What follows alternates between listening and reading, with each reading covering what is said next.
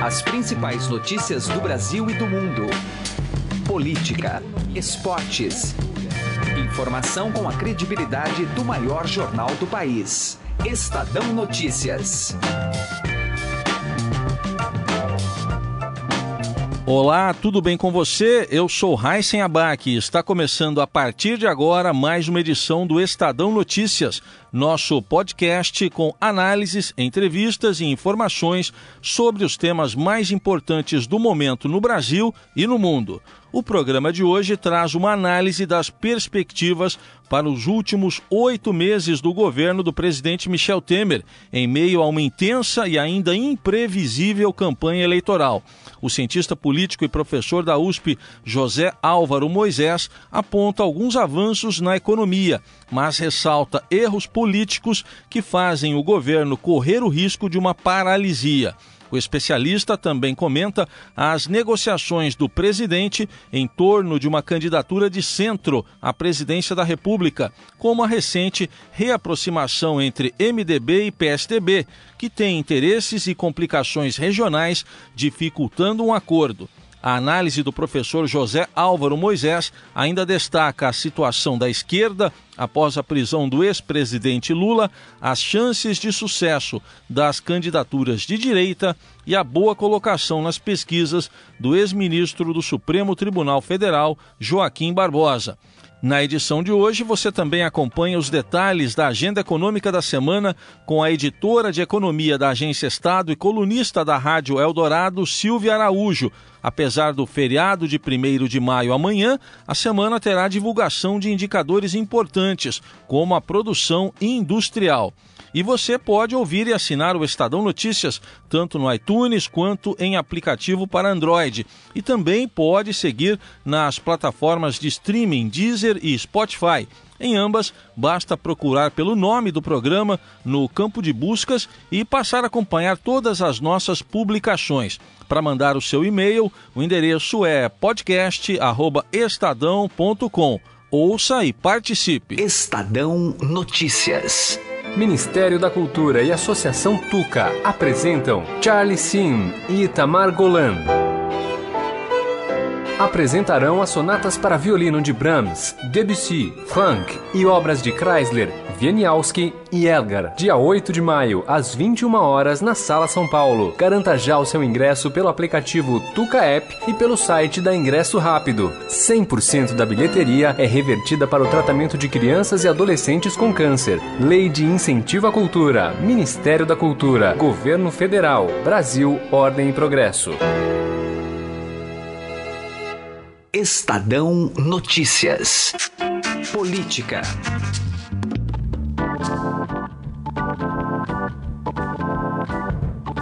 O governo do presidente Michel Temer tem ainda oito meses pela frente, num cenário ainda de recuperação lenta da economia e de eleições presidenciais. O que, que resta, então, a esse governo, além do próprio tempo, que é de apenas oito meses? Estamos aqui no nosso estúdio para falar sobre esse assunto com o cientista político e professor da Universidade de São Paulo, José Álvaro Moisés. Professor, obrigado pela presença aqui. Ah, bom dia. Bom, o que, que o senhor vê assim eh, de um futuro próximo aí nesses oito meses do governo Temer? O que, que resta ainda para o presidente? É, essa é uma boa questão, porque o governo, de certa maneira, tem uma preocupação permanente do presidente de assegurar o legado do que ele fez. Agora, esse legado tem, para dizer o mínimo, e para não ser muito duro na crítica, o legado tem duas, duas, faces. Né?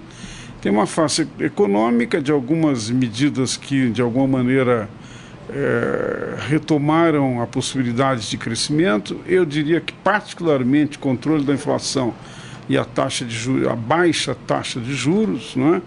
Que foram feitos pelo presidente do, do Banco Central. Agora, do ponto de vista político, não tem correspondência do legado econômico, porque foi um desastre em vários sentidos. O presidente está próximo de uma terceira eh, denúncia contra ele em relação a, a práticas que são eh, eh, designadas como práticas de corrupção. Né? E, e, e, o governo está tá caminhando para uma para, paralisia progressiva.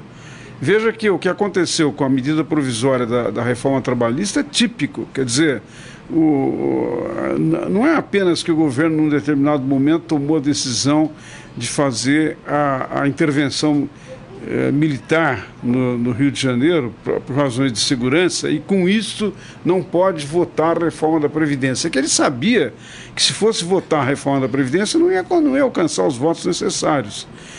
Assim como no caso da medida provisória da, reforma trabalhista, fez a reforma e não conseguiu manter é, suficiente apoio no Congresso para aprovar a medida provisória. Então nós estamos numa situação que você começa a ficar disfuncional. Eu, alguns meses atrás, na verdade mais de, mais de seis meses atrás, eu fiz uma, numa entrevista uma crítica é, sugerindo que talvez o governo estivesse caminhando para um, um, padrão de sarneização. Uhum. Né? Bom, fui muito criticado por algumas pessoas que apoiam o governo na época, dizendo, não, não tem sarneização nenhuma, o governo está tá ótimo, está ativo e tal. Não é o que o cenário está demonstrando. Eu acho que é, a tendência vai ser do governo cada vez mais ficar é, é, capturado por, por, uma suposta base de apoio do que teve nos outros dois casos. Agora, você veja, um governo substituiu um outro que sofreu um processo de impeachment uhum.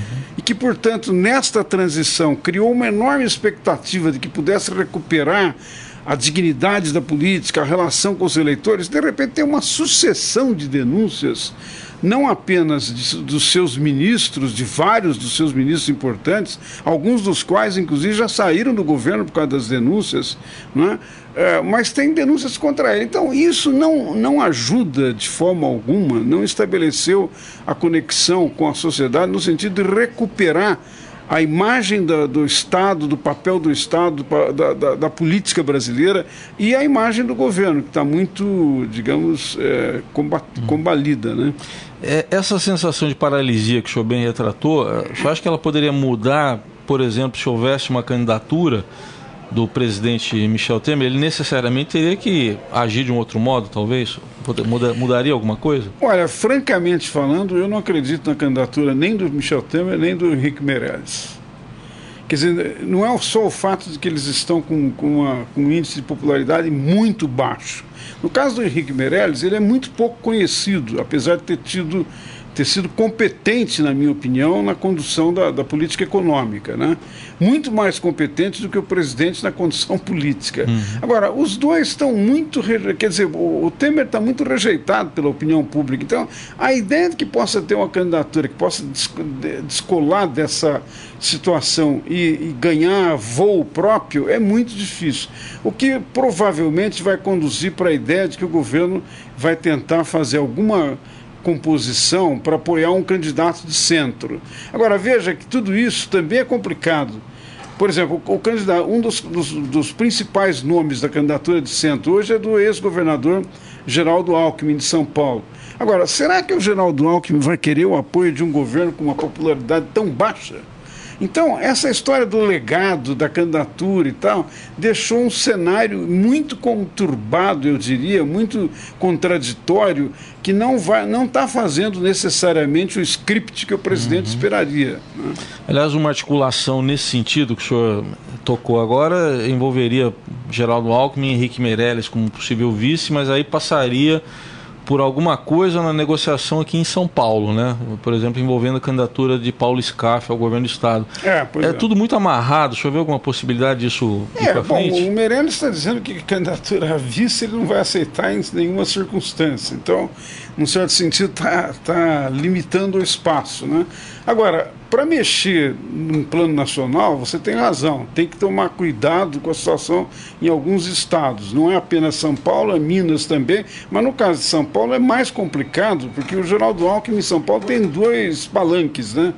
Ele tem o palanque propriamente do PSDB com o João Dória e tem o palanque do, do, governo, do atual governador, do que era o vice dele, uhum. o Márcio França. Como é que uma aliança com o, MDB é, é, repercutiria nesse quadro. Né? Seria muito difícil para o governador, a essa altura dos acontecimentos, dizer, tem o apoio do governo federal, apoia o Paulo Scaff e, e, e, digamos, retira o apoio do Márcio França ou do Dória. É muito confuso. Eu acho que as forças de centro nessa eleição, nessa conjuntura mais recente, se desorganizaram completamente, perderam protagonismo, não é apenas por causa da, da, da o que é um fator muito importante, as denúncias de corrupção no Lava Jato que agora estão atingindo muito profundamente também o PSDB.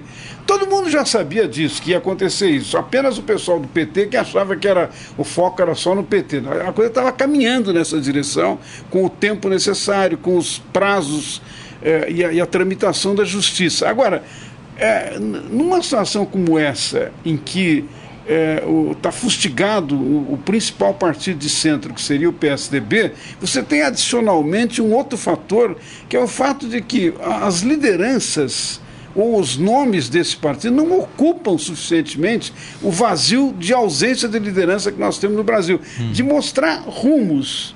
Por exemplo, eu acho que o governador de São o ex-governador de São Paulo fez tem uma obra administrativa bastante razoável em São Paulo. Agora, o que ele pensa sobre essa fase do Brasil? Como é que nós vamos sair da crise? Em que sentido vai, a, a, a, vai, vai ser possível recuperar a economia e, ao mesmo tempo, ter apoio da sociedade? Até agora, ninguém uhum. ouviu nenhuma palavra sobre isso. Ou seja, o, o, o centro está de tal modo desorganizado por causa de denúncias da Lava Jato, mas também porque ele não ocupa Sim. o espaço. O que significa que, então, isso vai deixar espaço para o crescimento de candidatos à direita e à esquerda. O Bolsonaro está crescendo o máximo que ele pode nesse vazio. Eu tenho impressão, embora também por causa de outras razões, por causa de algumas questões do, seu, do conteúdo da sua própria campanha. Mas você vai ter provavelmente um crescimento na esquerda também, é, é, de alguma maneira se beneficiando dessa desorganização que eu estou diagnosticando no centro. Né? Estamos ouvindo o cientista político, professor da USP, José Álvaro Moisés, pegando como gancho essa desorganização que o senhor está é, dizendo aqui que está, está acontecendo. Dá para imaginar, mesmo estando o ex-presidente Lula preso, por enquanto aí fora do páreo, né? Um, uma repetição em nível nacional daquele cenário que a gente viu no Rio de Janeiro, em 2016 o, dois candidatos que a maioria da população, do eleitorado, rejeitou, mas que chegaram ao segundo turno. Dois extremos. De um lado, Marcelo Crivella, do outro, Marcelo Freixo. Pode se repetir isso em nível nacional?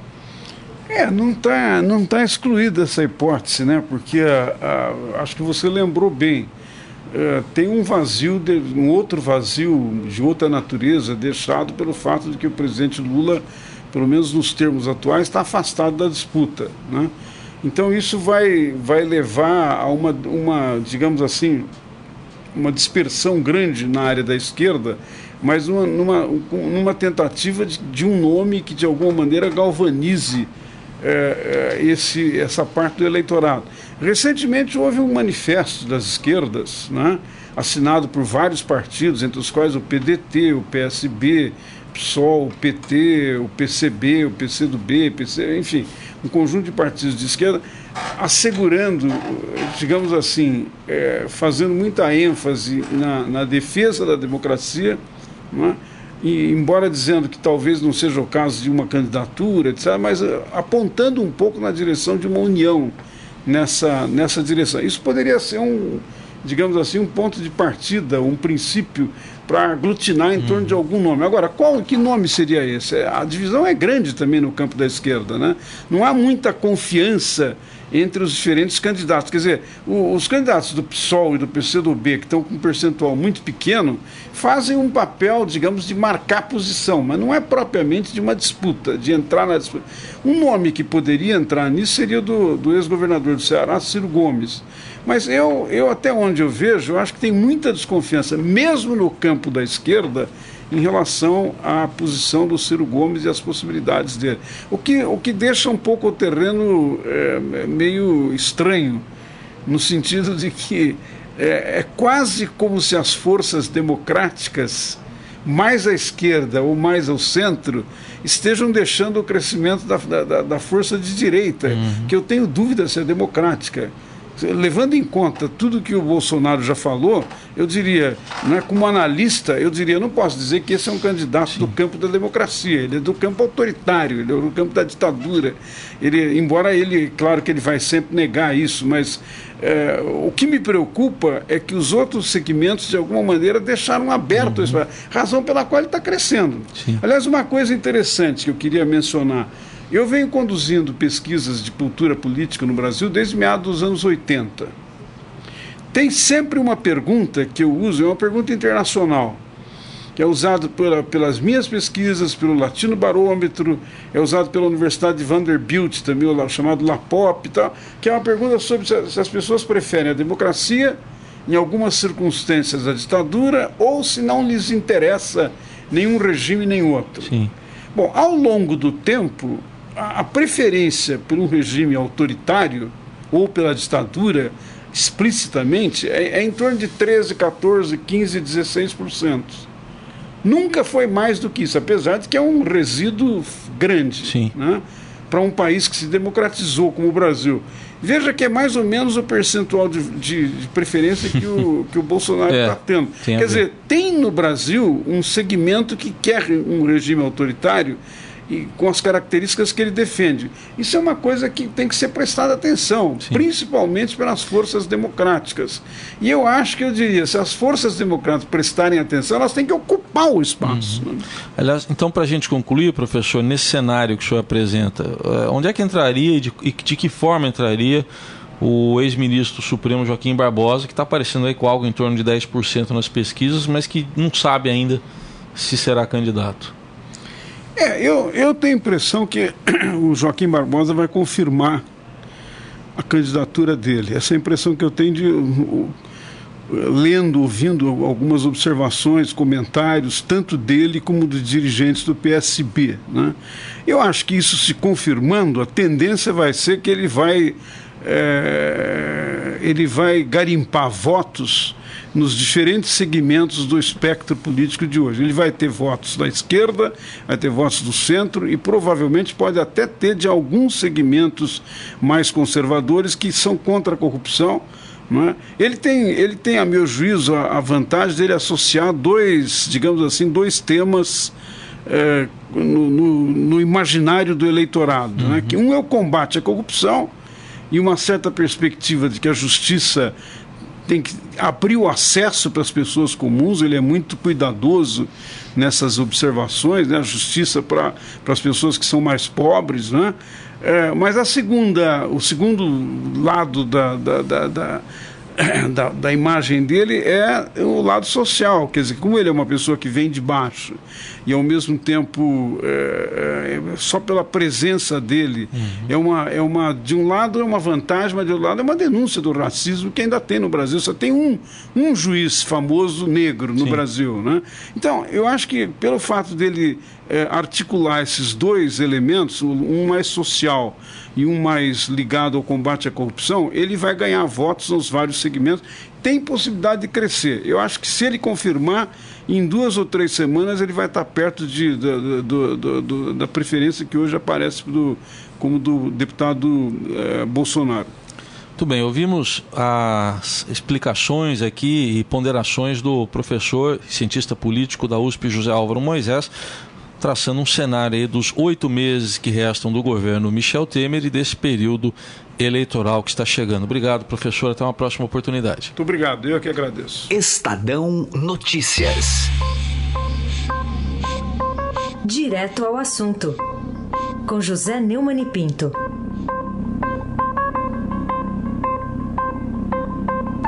Um imbecil, seja de direita ou seja de esquerda, seja fascista, querendo causar estragos, seja petista, querendo criar mártires, passou por fora do acampamento dos apoiadores de Lula em Curitiba e mandou bala. Uma mulher ficou ferida e um outro tiro pegou de raspão um manifestante.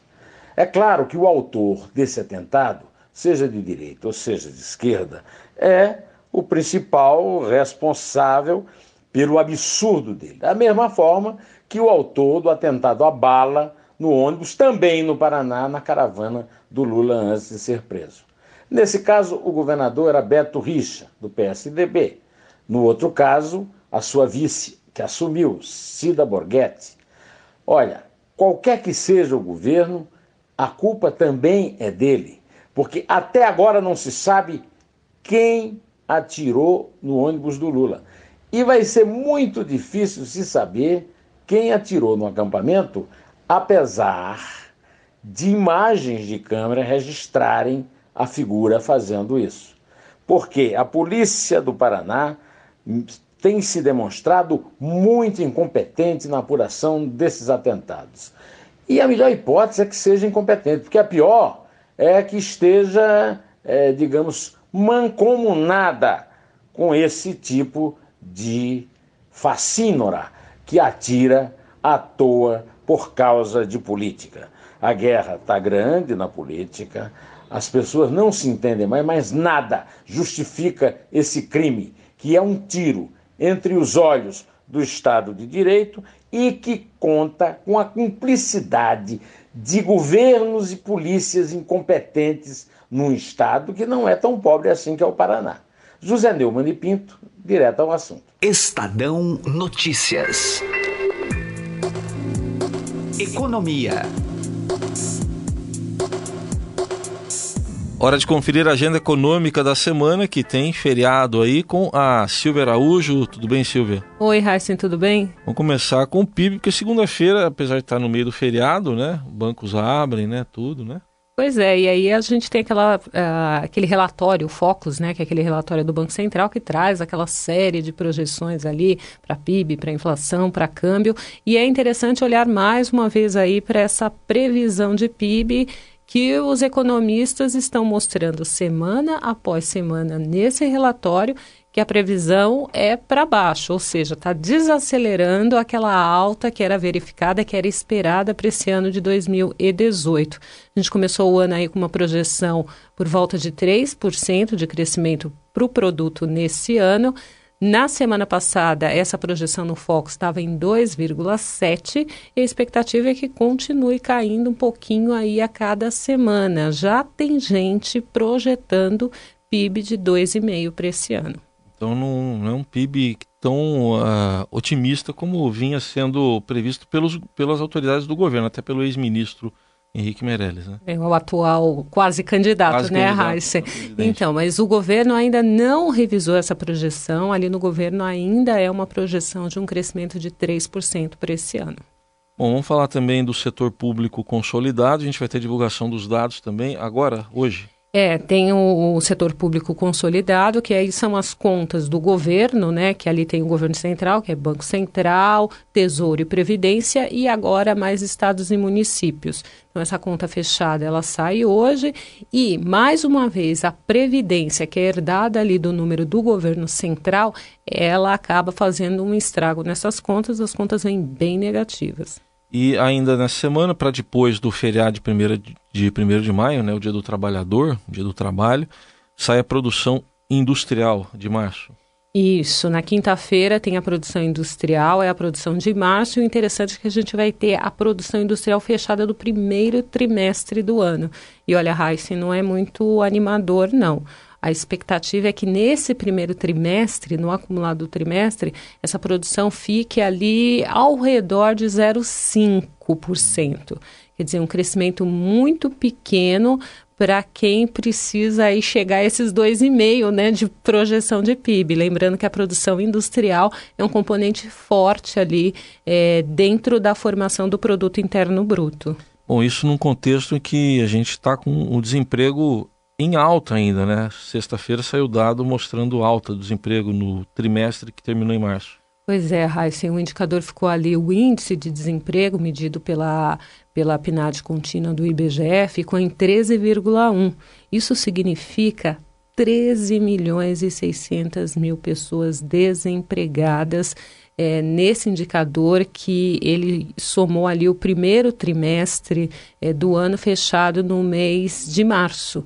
Então, se esse trimestre aí está bem negativo aí com relação à taxa de desemprego, você tem esse reflexo aí na indústria, né? Então a gente vê a indústria não está crescendo. Se esse dado se confirmar de no primeiro trimestre a produção industrial ficar próxima ali de 0,5, corrobora com essa taxa de desemprego que foi anunciada pelo IBGE na sexta-feira. É, só para a gente fechar, até relembrando, você participou na sexta com o Emanuel aqui do, do Estadão Notícias, falando um pouco da história do dólar, né?